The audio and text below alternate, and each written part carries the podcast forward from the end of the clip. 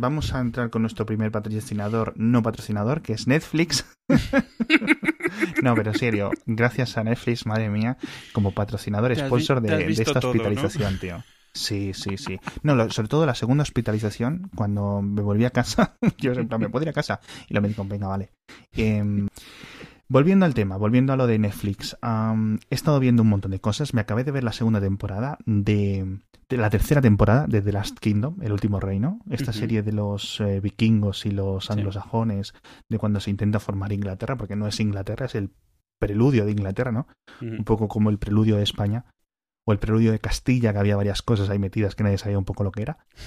Está guay, me encanta esta serie, me parece. La gente que le guste Juego de Tronos o vikingos, eh, cosas así, va a flipar. Tiene un poquito de magia, pero es poquísima, tío, es poquísima. Es en plan, no sé, no sé cómo, no sé qué hay similares, en plan, es todo normal, tipo eh, oscuro, en plan normal de, bueno, pero es el siglo IX, ¿sabes? Todo el mundo es malo. pero, pero eh, de repente hay algo como elementos mágicos, pero como muy ligeros. Es muy recomendada, tío. De verdad, si no lo has visto, que creo que es la última vez que te lo recomendé, me dijiste, estoy viendo Outlander, déjame en paz. ok.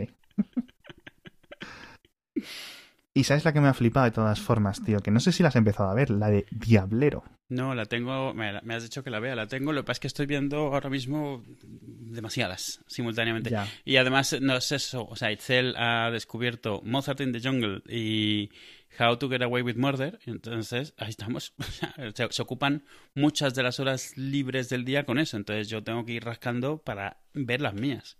Entonces la tengo en la lista, pero todavía no.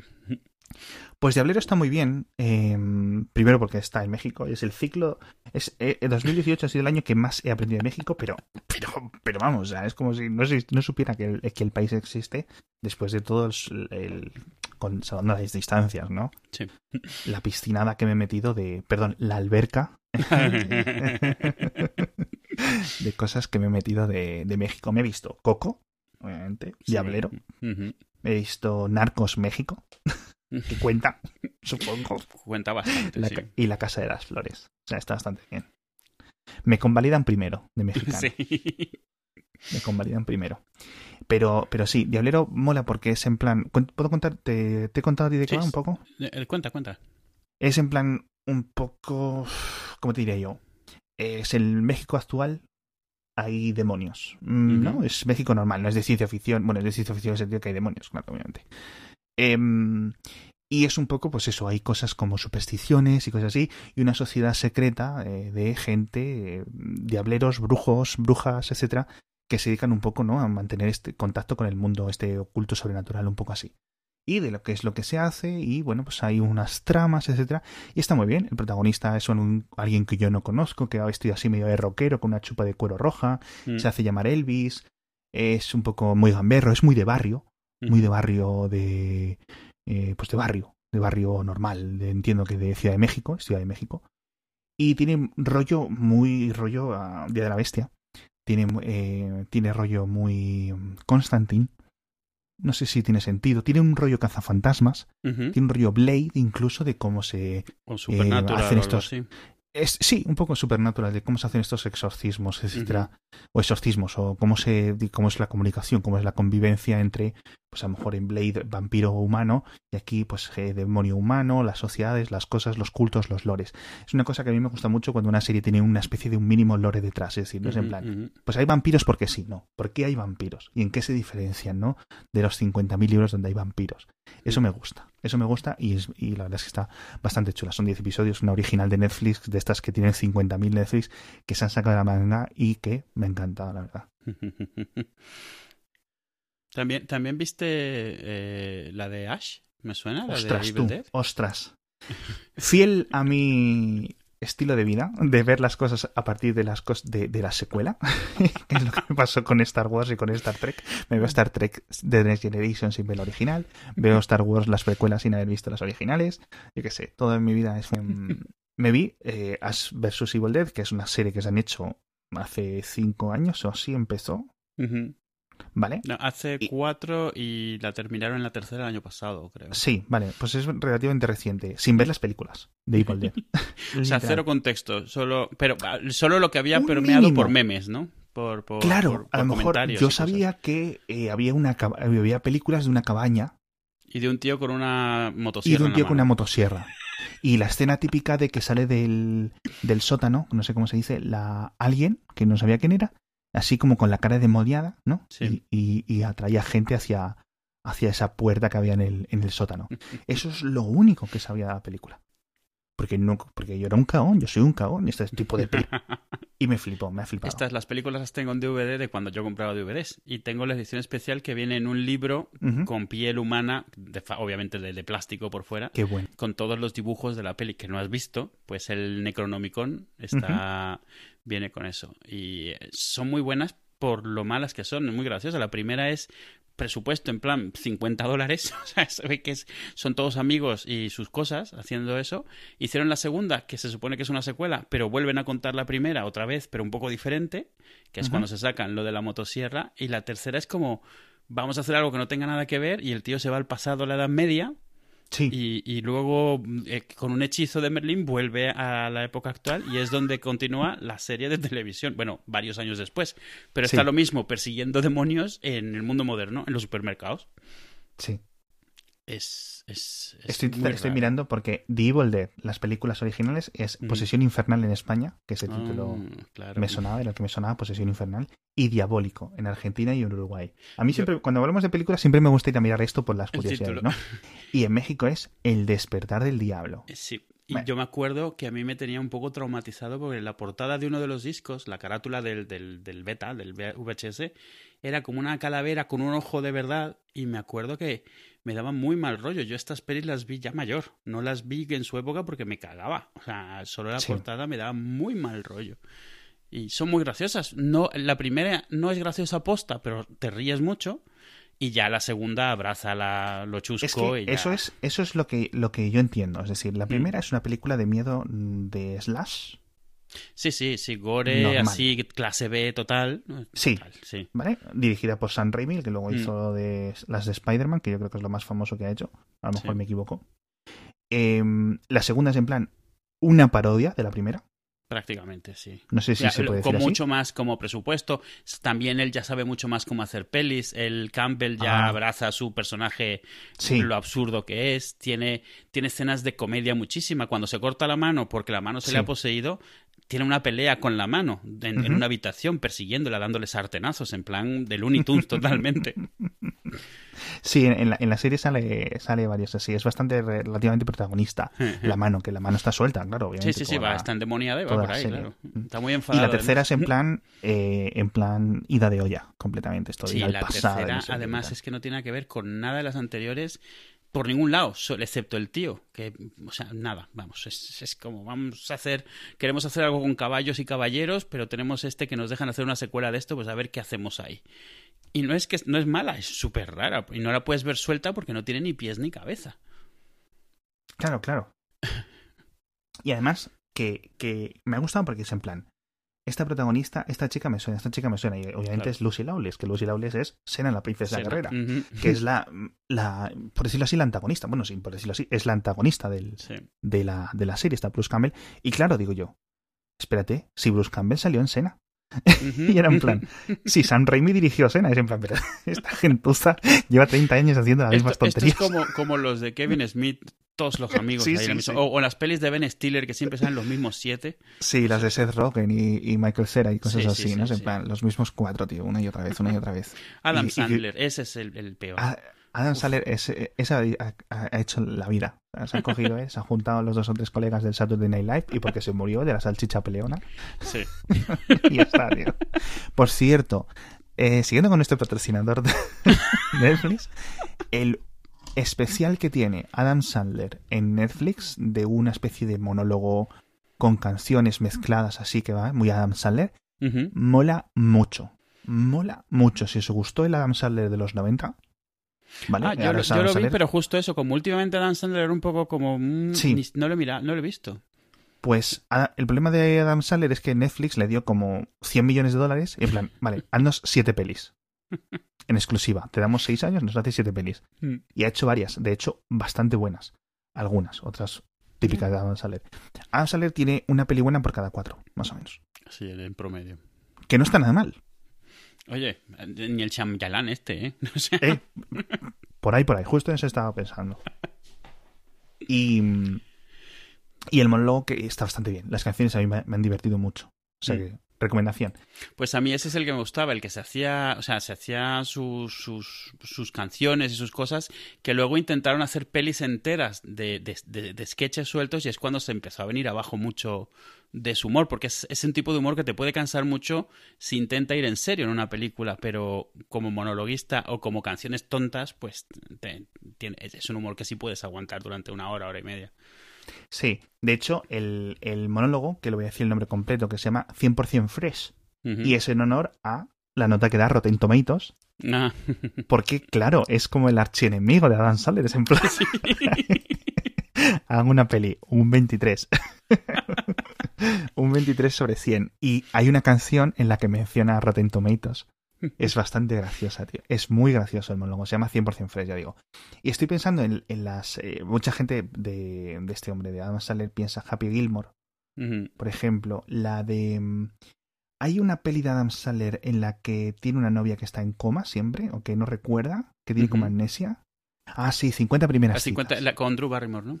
Con Drew Barrymore. Esa, esa, también le gusta a mucha gente. Pero para mí, la mejor, la mejor, la mejor, la mejor de siempre de, de Adam Sandler es la de, eh, de Waterboy. Estaba esperando que, la dijese. Que en España era El Aguador. Esa es la del papá genial. ¿Vale? Otra gente, por ejemplo, puede, puede gustar Little Nicky, que es la de que es el hijo del demonio y va a la tierra. A veces es como muy en plan de adolescentes, tíos, en plan. Sí, además eso, como que en la que está con el peinado y la cara todo el tiempo durante la peli y eso, sí. A mí la del papá en la, en la que le llevan al niño este y lo tiene que cuidar, ¿no? Esa está bastante bien. Esa es un papá genial. que no sé cómo es originalmente, tío. Big Daddy, Big Daddy, estoy viendo aquí. Pero la del aguador es de estas pelis que de esta que estás llorando constantemente de la risa. Para mí, para mí, a lo mejor alguien la ve el, de Waterboy y le dice, bueno, pues tío, mira, pasa. Pero, pero sí que, sí que a, mí me gustó mucho. Y estoy intentando recordar, ah, de las nuevas que tiene Netflix, si alguien quiere ver una, la de, es que, es que me, está costando mucho pronunciarlo. Mm. Las, los Meyerowitz, en original, de, de Meyerowitz Stories. Mm. ¿Vale? Es una película de Adam Sandler, Ben Stiller, Dustin Hoffman, etcétera, etcétera, etcétera. Mm. Muy guay. Muy guay. O sea, en plan, mm, drama normal. Drama normal, bien hecho. No sé. O sea, que no es en plan nada similar a lo que haya hecho eh, Adam Sandler. No es en plan una película de Adam Sandler, de decirlo así. Pensé que ibas a decir, cuando decías que, a ver si lo pronunciabas bien, que ibas a decir la serie esta de, de Michael Douglas, la de Kominsky Method. Hostia, qué buenísima, qué buenísima. es muy buena. aquí la, hemos, la estamos viendo, nos parece muy buena, pero nos parece también como la, es como la versión en chicos de Frankie and Grace. ¿Es Frankie and Grace? Sí, sí, Frankie sí, Grace. Que, es con Jane Fonda y Lily Tomlin, pues esto es eh, Alan Arkin y, Michael Douglas. Y es muy buena también. Y además no te lo esperas, muy buena comedia con protagonistas muy mayores y, oye, muy graciosa. Y por lo visto está teniendo un montón de éxito porque es como, a ver, es graciosa lo que hay. Primero, es muy graciosa. Mm. Segundo, es muy de eh, las vicisitudes de la vida. Es en plan, somos dos señores de 80 años eh, que nos las hemos visto todas, que sabemos que nos vamos a morir dentro de poco, eh, pero que intentamos seguir teniendo una vida normal, etcétera, ¿no? Es en plan un poco ese tipo de reconocimiento de ese factor en la vida que una película protagonizada por gente de 20, 30, 40 años no lo tiene. Y es una serie, primero, uno, creada por Chuck Lorre, que es el de Big Bang Theory, que es en plan, no te esperas esto. Y además en el primer episodio se burlan de Big Bang Theory, dicen, es humor ah, malo, es verdad. risas enlatadas, vaya caca. Y me ha recordado mucho, salvando las distancias, a Seinfeld. Sí, sí, sí, sí lo veo. Porque no es buena gente, no es buena gente, los protagonistas. La hija de de Alan Arkin. Sí, exacto. La hija eh, es una persona malísima, eh, adicta a las drogas, etcétera. Hay un episodio que la dejan ahí metida en la clínica. Que es, es la de House, es la chica de House. Es, es la, directora del hospital de House, sí. Y es brutal, es brutal, en serio. La gente que no la haya visto, que no sé, casi que mejor la vea sin saber nada. Mm. No va de nada, va de dos viejos, uno que es actor o que era un actor, y uno que era su representante o que es su representante, los dos tienen eso, muchísimos años y un poco pues eso de lo que hacen en su día a día y de sus movidas. Y ya está. No es una serie que vaya de hay que salvar la tierra, no sé qué, no sé cuánto. no es intensa para nada en ningún momento. Pero es una maravilla escucharles hablar, además, o sea, porque los dos tíos son buenísimos actores, hay que decirlo, y es, está muy bien. A mí me, gustó mucho. ¿tiene, ¿Tiene un rollo Sorkin? Mucho, sí. Pero, eh, a ver, lo que me refiero con nada es en plan, por ejemplo, Los Soprano, pues es un drama. Pero ¿de qué va Los Soprano? Pues de una familia mafiosa, no sé qué. Breaking Bad, ¿de qué va? Pues de un profesor que tiene cáncer, no sé qué. Esto es que no tienes, no tiene unas, no tiene un ímpetu, ¿sabes? No hay un, no hay un antagonista, no hay un malo, no hay un villano, tío. Es que no va de nada, va de gente. Bueno, sí, el, villano es. No, pero el, antagonista es la muerte que está ahí. O sea, porque es como. está muy permeado, pues que eso, que saben que están en la última. en el último kilómetro y bueno, están viviendo la vida normal. Vamos, no les traumatiza, pero sí que muchas de las conversaciones son como. pues eso, de ese tipo de cosas. Pero con humor, con bastante humor. No. no no deprimente, ni mucho menos. No, no, no, claro, a ver, no es que estén diciendo te vas a morir, es muy viejo constantemente. Es básicamente, es algo que tú entiendes en el, en, el, contexto de todas las frases, de todo lo que hacen, de todas sus decisiones, que son viejos. Ya está. Mm. Sale mucha gente famosa. Sale Jay Leno, sale Danny DeVito, sale. Muchos, sí. No sé, o sea, es en plan, han cogido todos sus amigos claro. y se han hecho una serie, tío.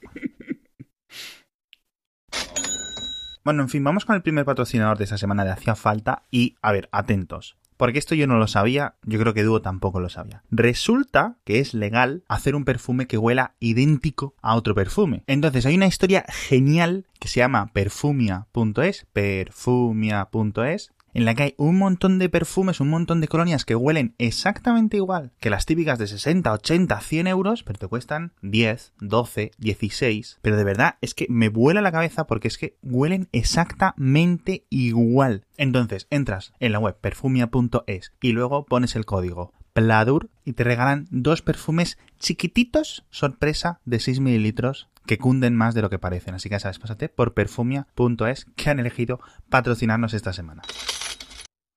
Y, luego la gente que haya visto Narcos, de todas formas, sí le recomendaría ver la de Narcos México, que es precuela, tío. Sí, está bastante bien, sí. Es precuela y me di cuenta como en el capítulo 9. que era precuela. es en plan, ¿este está vivo? es en plan, eh, Pablo Escobar se muere en el final de la segunda temporada en Narcos y de repente en el 9 aparece. Y está vivo. Y yo, anda, y luego, claro, en plan, el final de Narcos México, en principio no continuará, obviamente, va a varias, varias temporadas. Hacen eh, name dropping a El Chapo constantemente. Oye, el Chapo, no sé qué. Bueno, el Chapo es básicamente el botones de la mafia. Es en plan, oye, el Chapo, pero que básicamente que el actor no se le ve ni la cara casi. Es en plan, a lo mejor te cambia el actor la siguiente temporada y te quedas igual. Y, bueno, yo creo que lo van a, lo van a. Yo, como no tengo idea ninguna de, este, de esta parte de la historia de México, pues todo me viene Has oído los nombres, pero no nada más allá que una noticia o algo. ¿El Chapo nunca habías oído hablar del Chapo Guzmán? El Chapo ahora porque están las noticias, desde que le pillaron el túnel. Ah, bueno, sí, el túnel del baño. Pero que a mí me dices quién es el Chapo hace cuatro años, digo, no tengo absolutamente ni idea, tío. Absolutamente ni idea. Entonces, claro, de toda esta gente que vino antes que el Chapo, me puede... Es que yo creo que no me sonaba casi ni Pablo Escobar. O sea, estoy eh, muy alejado yo de ese mundillo. Sí, allí lo que pasa es que es, el es lore de México, como dices, o sea, es el claro. de allí. Allí se conocen todos estos, son, a ver, ya sea porque los van pillando o porque se vuelven famosos. Al final, has oído hablar de ellos eso. Tú te metes a la página de la Wikipedia de, de, los cárteles de la droga de México y son todos nombres así, con apodos, con todo, y todos son más o menos conocidos, o sea, y todos tienen alguna historia detrás del apodo. Es, eh, es eso, es el, yo qué sé, de la mitología moderna del del, eh, de, México. Mm. Sí, sí, sí, sí, sí, tal cual. Y de todas formas, eh, bueno, el protagonista es Diego Luna, eh, actor bastante famoso a nivel mexicano. Tiene un montón de actores súper famosos México ahora, de repente. Súper famosos no en México, sino ah. famosos a nivel global. O sea, de gente que dices, este es Diego Luna. Y, lo sabe todo el mundo que es Diego Luna, ¿no? A Diego Luna y a Gael García Bernal les reconocen en todos sitios, que son los de Tu Mamá también en su momento, como Maribel Verdú, de aquella peli y eso. Copón, es verdad. Claro, pues eh, recuerda, bueno, en Coco sale Gael García Bernal, En el libro de la vida, que es una que se parece mucho a Coco, que salió un poco antes, también hecha en ordenador y todo, sale Diego Luna. O sea, en los dos, o sea, ellos. Ahora en Mozart in the Jungle está eh, Gael García Bernal. Diego Luna ha salido ya en multitud de pelis directamente, y aquí en Narcos, pues es protagonista. Es, eh, hay muchos, pero estos dos, vamos, pelotazo. Sí. De todas formas, estuve mirando todo lo que ha habido de Pablo Escobar los últimos años. Parece que parece una especie de burbuja de Pablo Escobar, de películas y de cosas así, pero no sé muy bien por qué. Hasta Bardem, hombre. Sí, esa no la he visto, la de Loving Pablo, es la de Bardem y Penelope Cruz. Mm. Eh, luego está Loving Pablo, Killing Pablo, American Made, ahora con Tom Cruise. Están haciendo otra peli de una especie de... Mm, eh, ¿Cómo te iba a decir? Fuerzas especiales de Estados Unidos, que es en plan, oye, nos han dado los 35 años, aquí el ejército casi nos ha dejado perdidos, pero nosotros conocíamos dónde los de la droga tenían guardado el dinero. Vamos a meternos en un helicóptero así de escondidas en Colombia, a robar el dinero y nos piramos. Hmm. ¿Vale? Otra, por meter un poco el palo escobar y los narcos un poco de como de, fondo, ¿no? Que a lo mejor la haces en Vietnam, o es una peli que hace 30 años se hubiera hecho en Vietnam, pues ahora se hacen en Colombia. Eh, y cosas así. La peli falsa de, de Pablo Escobar de Enturas, me acabo de acordar. que bueno, hablando de pelis falsas de Enturas, Aquaman. Madre mía. Madre mía, eso te iba a decir yo. Primero, Entourage, a mí me gustó mucho, tengo que decirlo, en su época. No sé si podría verla ahora, tío. es muy heavy, Entourage, ¿eh? Es muy heavy. Mira que me gustan los personajes, me gusta. Es en plan, no sé si era por la edad, no, porque no es de hace tantos años, Entourage, es de hace una década. No, no, no. Es década y media, de 2005, 2004 empezaría. Y de HBO no era un eso normal. Pero era en plan cuatro mataos, porque eran cuatro mataos, rodeados de chicas que la más tonta era mm, la más tonta, en plan la más fea, era como una supermodelo. Sí. que era totalmente palmeras, o bueno, luego con el paso de la. O sea, era en plan, ahora tengo una novia, una novia cada 10 minutos de episodio, ¿no? Y es en plan, tío, o sea, en plan, de la última temporada le meten ya directamente a esa sagra y es en plan, bueno, si la vamos a tener aquí para que sea el palmito, pues que al menos que sea una actriz porno profesional. Ya o sea, es que es en plan una barra basada, tío, esa serie. Pero, pero aún así me reí. Bueno, una de las series que hace, eh, una de las películas falsas que hace es Aquaman, por cierto, con James Cameron. Sí, sí. ese rollo siempre me gusta, ese rollo de una especie de Hollywood prima, de un universo paralelo de Hollywood en la que existía este actor. Y me, y, me, gustó. ¿Sabes cuál peli de Pablo Escobar probablemente no has visto? Porque sale de secundario, la de Barry Seal, la de, la de Tom Cruise. ¿No la has visto? Es muy buena, es muy graciosa, es de comedia. No, esa no la he visto. Pues es la historia real de un piloto americano al que el, eh, la CIA le contrata para ir a espiar los cárteles de la droga pero los cárteles de la droga le contratan para transportar droga a Estados Unidos y luego le contrata el, eh, Reagan para llevar armas al contra a, la contra. Entonces el tío se hace viajes de ida y vuelta es un triple o cuádruple agente al final de cuentas, pero todos, excepto los de la droga, saben que está haciendo todo lo demás, pero a cada quien le conviene. Es muy graciosa y es una historia verdadera. Obviamente, el tío, ves la foto y no se parece a Tom Cruise, pero fuera de eso, el tío ya tenía una, como una aerolínea propia de, aviones privados, llevando armas a Colombia, pasando por, eh, yo qué sé, por Panamá o a coger droga, yendo a Estados Unidos, llevando inmigrantes dentro. Bueno, una movida muy graciosa. Es de hace un par de años. Y tenemos un nuevo patrocinador que vuelve, que son la gente de los Chicles Book, que ya sabéis que los consumimos Edu y yo con devoción religiosa. Podéis entrar en bookun.com, wgum.com y básicamente nos patrocinan porque tengo un secreto y es que tienen dos por uno. Compras dos cajas, te llegan cuatro. Compras 20 cajas, te llegan 40. Compras 2.000 cajas, te llegan 4.000. Cualquier pedido a partir de 15 euros, envío gratuito y un regalito que te hacen en bookum.com. Ya sabes, usas el código PLADUR, todo en mayúsculas, y te hacen este 2x1 que es secreto, no se lo digas a nadie. Más follow-up, el Mundial de Ajedrez. Uf. ¿Qué tal tus tablas? ¿Cómo vas, eh? Bueno, lo comentamos hace un mes y medio, más en sí, la semana pasada, de que estaba comenzando la final del Mundial de Ajedrez eh, fue terrible. Yo te veía y ya me daba mucha penita, tío.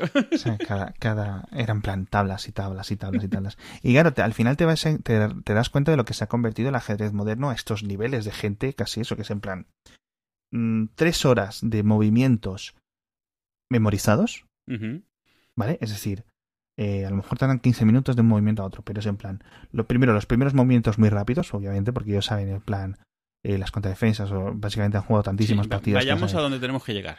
Eso, vamos a empezar la partida en, en, la, en la, partida en, en, el 10, ¿no? En el movimiento 10-12.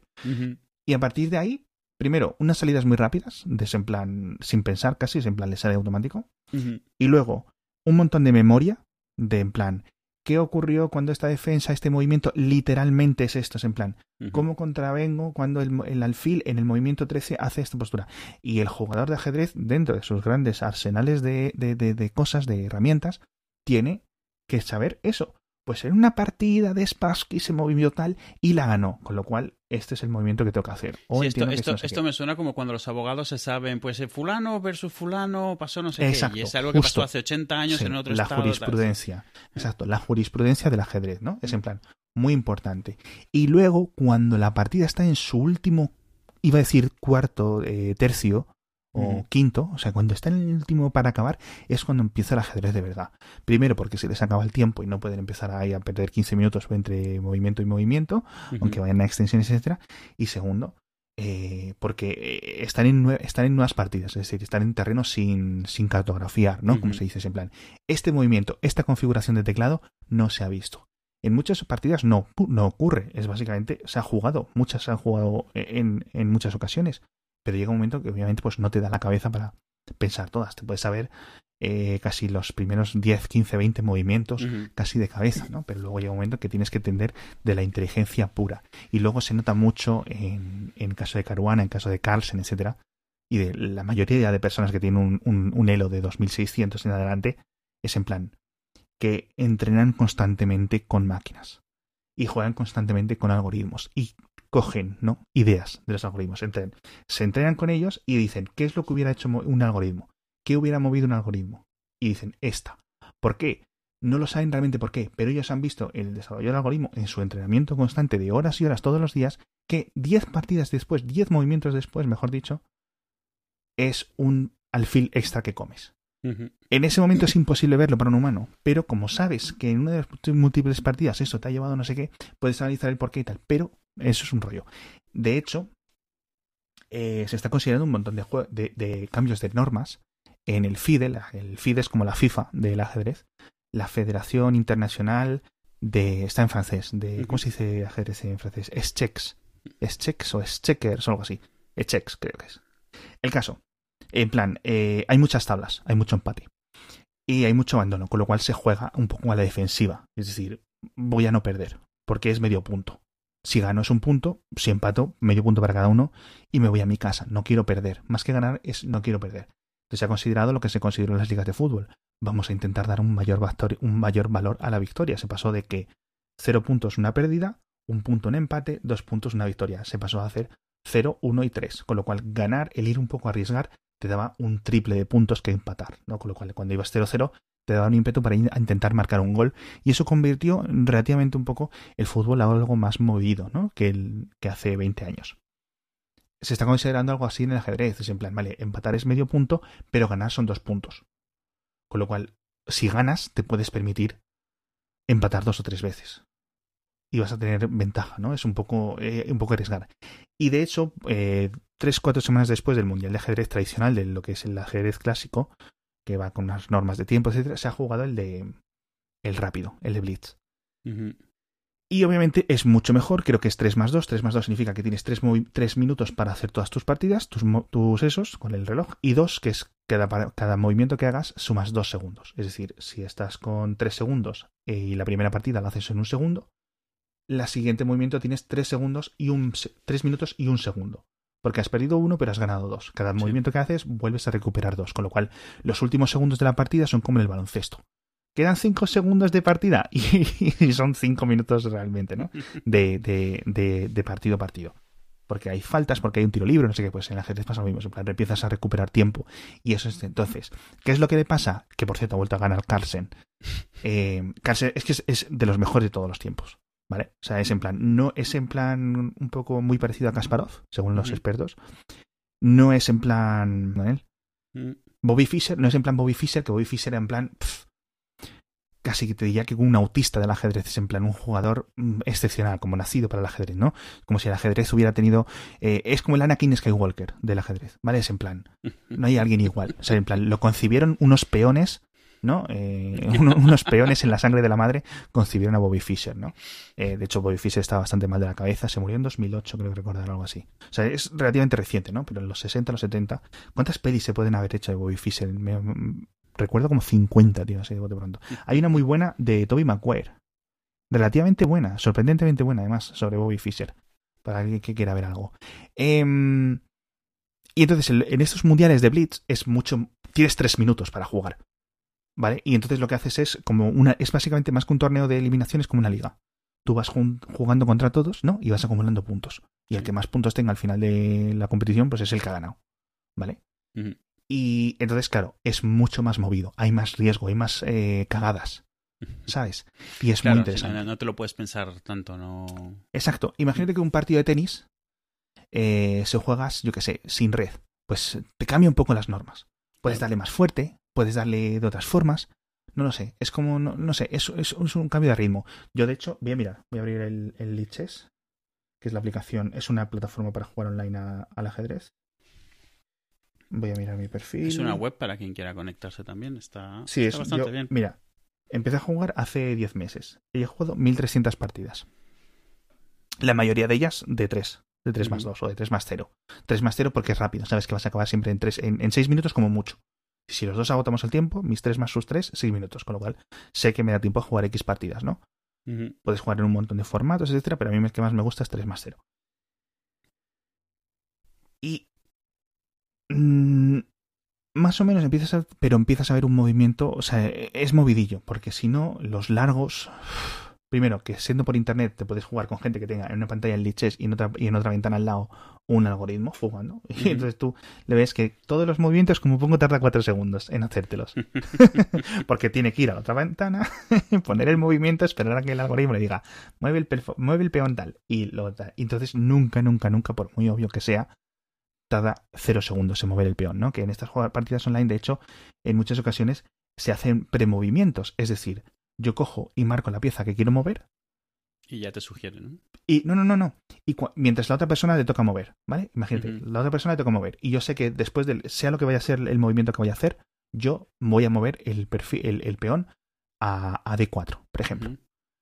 Ya lo puedo marcar. Lo dejo de, de, de, D6 a D4, lo dejo marcado el peón. Y cuando la otra persona haga el movimiento que haga, si el movimiento de 6 de 4, ¿no? De, de, peón a D4 es legal, la máquina me lo va a hacer y me va a marcar 0 segundos, con lo cual yo puedo estar jugando mucho más rápido, sobre todo cuando te falta poco tiempo, mientras la otra persona piensa, tú haces el movimiento. También puede ser que ese premovimiento sea una cagada, porque la otra persona haga un movimiento que tú no te esperas, con lo cual siempre lo intentas hacer con cosas seguras, ¿no? O es en plan, he puesto cuando haces un sacrificio, ¿no? Te pongo la reina delante de tu reina para que me la comas, entonces yo directamente hago un premovimiento con el caballo para comer tu reina cuando tu reina me coma la reina porque es obvio que me vas a comer la reina. ¿no? Si no me comes el peón, o sea, mi caballo se va a mover, le he puesto que se marque eh, a que se mueva a la casilla donde está mi reina, con lo cual el software va a decir que es ilegal el movimiento y no se hace el movimiento. Con lo cual, bueno, no pierdes nada, a no ser que sea algo inesperado. Pero bueno, es de los rollos del, del ajedrez online. De hecho, Carlsen está constantemente jugando en esta plataforma bajo el sobrenombre, el nick Dr. Drunkenstein, es, es, un, es, un, pavo de 28 años, tío, yo creo que tiene. Pues es eso. Y básicamente, y, hace muchas emisiones en Twitch y eso, y se, ríe y no sé qué, jaja, comenta un poco, ¿no? Un poco la partida. Es la gracia. Tú imaginas, es la gracia del ajedrez, tío. Tú imagínate que bajas a la calle y está Messi echándose unas pachangas en la plaza de tu barrio. Eso es el ajedrez. Eso es que tú te metes un día en el puto leches y estás jugando contra el Messi del, del ajedrez no pasa porque obviamente vas por elo. Yo tengo un elo ahora mismo de... Bueno, un elo, el, elo es mm, como un sistema de ladder en los videojuegos. Es decir, si ganas una partida, depende de cómo la hayas ganado, subes unos puntos, si pierdes, pierdes unos puntos, con lo cual te va encontrando más o menos un equilibrio de personas que están jugando más o menos en tu mismo nivel, ¿no? El elo oficial, el elo de la FIDE, es un poco... es el oficial, obviamente, y cada luego, pues cada aplicación si yo me hago un perfil nuevo, empiezo con el 800 y luego tendría que ir subiendo o bajando, ¿no? Depende de mi rendimiento en las partidas, todo el mundo igual. Con lo cual, si tengo un elo de 2000 en liches, podría más o menos asumir que en el mundo real de las partidas oficiales de los diferentes torneos que hay, alguien puede tener un, elo de 1800. ¿Vale? Y yo tengo uno de 1100, que es, muy bajo. es bajísimo. Y el, estoy mirando qué es lo que representa, porque esto es como eh, logarítmico. Es decir, un elo de 1200 no es un poquito mejor que alguien de 1100. Mm, es más o menos que de 70, de 100 partidas, alguien de 1200 yo creo que te ganaría 70 partidas. Alguien de 1300 te ganaría 70 de 70, o sea, como eh, te ganaría 90 partidas. Te ganaría las 70 más el otro 70% del 30% restante. ¿Me entiendes? Y calculé cuántas partidas tendríamos que jugar Carlsen y yo, alguien de 2800 con alguien de 1100, y creo que empecé a meter ceros empecé a meter como mil millones de partidas y me salía cero, que iba a ganar cero. o sea, ni, por casualidad. Y creo que al final ya me dio un decimal, me salió como 0,1 cuando metí en plan, no sé, 10 ceros o algo así. Es en plan, esa es la diferencia de nivel exponencial, ¿no? De, de, del elo, que es la puta gracia. Y me hace, no sé, tío, al final he cogido mucho, mucho cariño al ajedrez ahora, le he recogido cariño que de pequeño me encantaba pero bueno, no estoy practicándolo. No está, no estoy, estoy jugándolo, pero no estoy. Eh, no me he puesto a, hacer eh, literatura, a leerme aperturas, a leerme no sé qué, a leer un poco. Es en plan, porque tampoco me quiero hacer muy friki ahora, ¿sabes? Porque consume mucho tiempo si te quieres poner a esto. O sea, es en plan, si digo, bueno, voy a intentar subir a 1400 durante un año, ¿no? Que a lo mejor es mi límite mental, porque ya el cerebro no me da para más pues a lo mejor si empiezo a practicar, si empiezo a pensar realmente lo que quiero mover, etcétera, más allá de que mover así medio aleatorio, pues a lo mejor sí estoy, sí podría, pero bueno, ya tienes que ponerte a leer libros y a entrenar y cosas así, sinceramente, no juego para entrenar. juego porque me estoy en la cama y me aburro. Yo es gracioso, yo no conocía el chess, alguna vez me lo mencionaste, me he metido, y lo pongo mucho para ver, o sea, que se están moviendo las fichas. Ya ves que cuando lo abres siempre hay un partido que está. Sí, sí, sí. Y si entras al Watch, o sea, lo de, lo de Watch hay como una, le llaman Liches TV. Y simplemente hay una partida ejecutándose. Sí, ahora estoy viendo una. Y, lo dejo ahí, no sé, mola. Es como a la niña le gusta mucho el ajedrez, entonces además se interesa. Ah, guay. Se pone A ver. Es como el salvapantallas de, de Windows de las tuberías. Sí, exacto. no sabes qué está ocurriendo, pero... Pero, pero te quedas ahí como mirándolo. ¿eh? Sí, muy embobado. Sí. la verdad es que sí. La verdad es que es, un juego muy divertido. O sea, yo entiendo que haya gente que diga, no, el Go es, el Go es lo más, no sé qué. Pues, pues ok, el Go será lo más, pero es que sinceramente yo no sé ni por dónde empezar a con el puto Go, tío. Además, eh, eh, es que tiene algo, o sea, es uno de los, el, el ajedrez es uno de los pocos juegos, digamos, clásicos, serios, que tiene figuritas. Yo sé que parece una tontería, pero tú ves, a simple vista ya sabes todo lo que tienen que hacer todas las figuras. Todas tienen sus reglas. Son como miniaturas, estas de Warhammer y estas cosas. Sí, es el Warhammer de los viejos. O sea, tiene su, cada, cada unidad tiene sus, sus poderes, digamos, sus, sus capacidades. Sí, sí, sí, sí, tal cual. Mientras que el Go es más en plan de área y lo estás viendo, igual que las damas. Las damas es, pues son las mismas fichas en los lados, reinas y damas. Y pues ya está. A menos de que estés jugando las damas chinas, que son muy coloridas es un Dungeons and Dragons un poco sí, sí. ligero. pues yo jugaba... y de hecho, mm. de hecho, el ajedrez, eh, tú tienes el planteamiento inicial de fichas, pero hay una especie que no recuerdo ahora mismo cómo se llama, pero que lo propuso Bobby Fischer, es en plan, claro, fíjate, el, nivel de que él tuvo del ajedrez era en plan, no vuelvo a jugar, creo que dijo que es en plan, solo voy a ir a jugar si hacemos cosas eh, órdenes aleatorios, no sé realmente cómo se llama, ¿vale? Pero es en plan, básicamente la, la fila de los peones se queda igual, pero por sorteo, cada persona, antes de iniciar, la fila de atrás, la fila de las piezas, está ordenada de forma aleatoria, con lo cual cada partida tú no puedes realmente pensar, porque a lo mejor te vienes los dos caballos juntos, tienes el rey en una mm. esquina, tienes que pensar realmente cómo hacerlo, es decir, es fuerza e imaginación bruta. Hay un juego que te puedes bajar para el móvil que se llama Really Bad Chess, no sé si alguna vez lo has jugado. Y es así, esencialmente es así. Ah, Tienes su pues daily board, pero, o sea, tú te lo bajas, por ejemplo, lo acabo de abrir.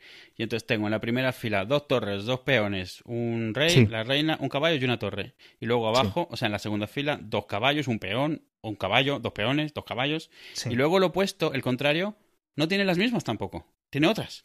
Sí, sí. O sea, esto es, eh, son, o sea, es las, las, las, las, piezas son las del ajedrez, las reglas son las del ajedrez, sí, pero las piezas son totalmente diferentes. Y entonces, claro, no tienes movimientos predeterminados ni nada que sepas. Es como, ¿cómo uso estas piezas que ya conozco de esta forma que no conozco? De repente tengo cinco caballos. eso te abre el mundo. Ah, no, no, no, no. Entonces, entonces no es lo mismo. no, no, no, esto lo no. que hace... Este eso el Crazy Chess es, es, desequilibrante. Es decir, obviamente, si tienes cinco caballos y yo tengo cinco alfiles, eh, seguramente la partida, o tengo cuatro torres, por ejemplo, pues va a estar un poco desequilibrado. No, el, el, Really Bad Chess este, o sea, no son al azar, o sea, están pensados, equilibrados, pero lo que, no, ah, son, lo que no son necesariamente son iguales. Es como el Mundo Disco, por ejemplo, sacaron un juego que se supone que juegan los personajes, pero el juego salió en la vida real y lo hicieron esta gente que hace juegos de mesa, vamos, que los diseña y eso, que se llama Todd. En ese juego tú tienes, eh, eres o tres trolls o siete enanos. ¿Sabes? Entonces, un lado es totalmente diferente al otro y la estrategia es totalmente diferente y eso, la idea es esa, o sea, en, teoría los dos lados están equilibrados pero de formas diferentes. Entonces se supone que los dos lados tienen las mismas capacidades. Por eso es que tienen un daily challenge que realmente está eh, diseñado por alguien ese día para jugarlo. Entonces está, está bien, el juego es gratis además. Y es muy raro porque estás jugando ajedrez, pero no es ajedrez. es bastante extraño. Y yo me acuerdo mucho que jugaba en la Nintendo un juego que se llamaba Arcon, A-R-C-H-O-N, que luego ha salido en muchas plataformas y eso, que era como uh, un ajedrez nuevo. Se cogieron como el ajedrez, pero lo mezclaron con más cosas de juegos de rol y tal. Entonces tenías lo mismo, fichas que tenían sus características y era como un ajedrez, pero con fichas totalmente diferentes. No, son peones, ni son las reglas de los peones, pero es lo mismo. Tienes una fila de un tipo de figuras, otra fila con otras figuras, con sus características. Y estaba muy chulo y era como ajedrez, pero cuando yo tenía la edad en la que jugaba el NES era sin asociar con, con ser empollón del ajedrez. Este era guay, porque eran figuras totalmente diferentes, pero al final el concepto es el mismo. Y conseguir ese balance y esa, esa eh, profundidad en, en, un juego tan, en el fondo, relativamente sencillo, mola bastante. O sea, Qué buena. Te metes muchísimo al final, y yo me acuerdo, este era un juego que se veía de mierda, con cuatro píxeles de lado, porque era la NES original, y nos, nos tiramos horas, un amigo y yo, que vivíamos juntos cuando fuimos a la universidad, horas jugándolo, horas, pero horas y horas y horas, y, eso, perdidas ahora mismo, ya no me acuerdo de las reglas. Qué bueno, tío.